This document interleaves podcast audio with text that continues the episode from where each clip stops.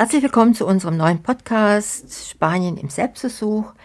Wir sind die Wagners, leben an der Costa Blanca und nehmen euch heute mit auf eine faszinierende Reise durch die China-Märkte Spaniens.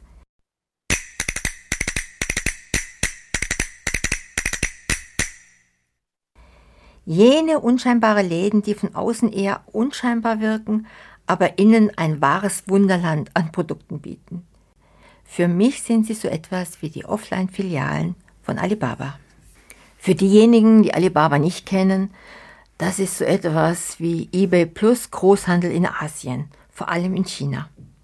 Und zum Vergleich, am Singles Day, dem größten Shopping-Event in China, hat Alibaba 2018 bereits einen Umsatz von 30,8 Milliarden Dollar erzielt.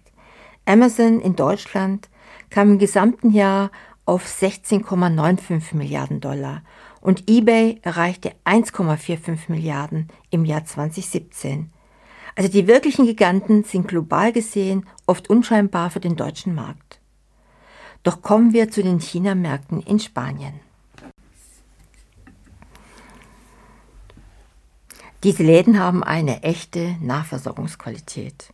Ein Beispiel dazu. In San Pedro ging mein 12 Volt USB-Lader kaputt.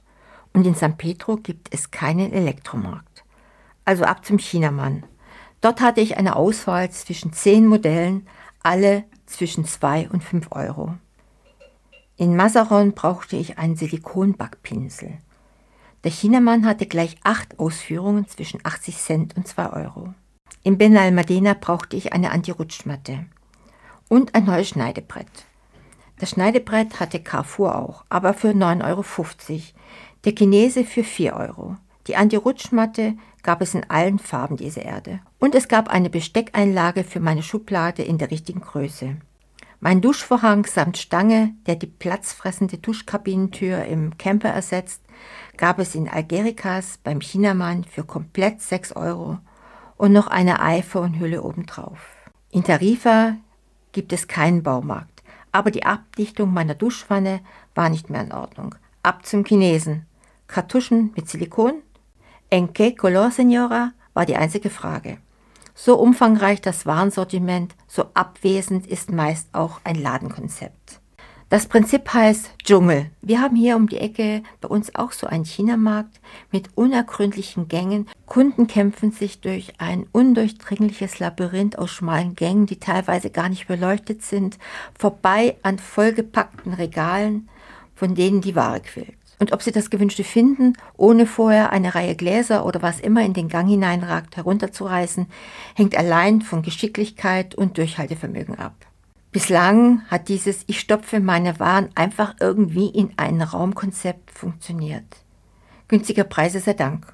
Doch bei vielen China-Märkten sollten die Alarmglocken schrillen. Langsam entwickelt sich dieses Durcheinander zu einem China-Laden ganz unchinesischer Prägung. Und das scheint prächtig zu funktionieren. Die Kunden sind begeistert angesichts frei begehbarer Gänge und des übersichtlich angeordneten Warensortiments und günstig ist es hier auch noch. Also wenn ihr selbst sowas sucht, wir haben am Kreis Richtung Saint-Ravier oder Autobahn einen tollen China-Shop. Am unchinesischsten aber ist der Service. Es gibt ihn nämlich. Anders als in China, wo ein Einkauf im kleinen Rumpelladen von nebenan schon mal wortlos abläuft, weil der Verkäufer versucht, das oberste Level von Candy Crush oder was sonst als Videospiel gerade angesagt ist, zu erreichen oder die neueste Soap über den chinesisch-japanischen Krieg auf seinem Smartphone schaut. Oder manchmal einfach schläft.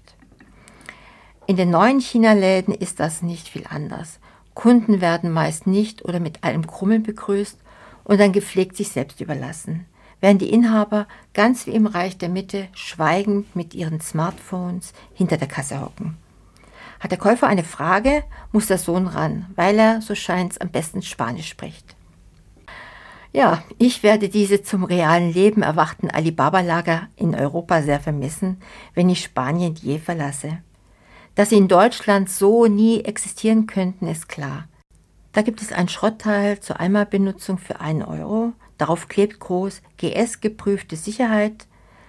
Da würde der deutsche Kunde ja zwei Jahre lang reklamieren, wenn es nicht hält und die deutsche Marktüberwachung, früher WKD, bekäme feuchte Hände. In dem Sinne, bis nächste Woche.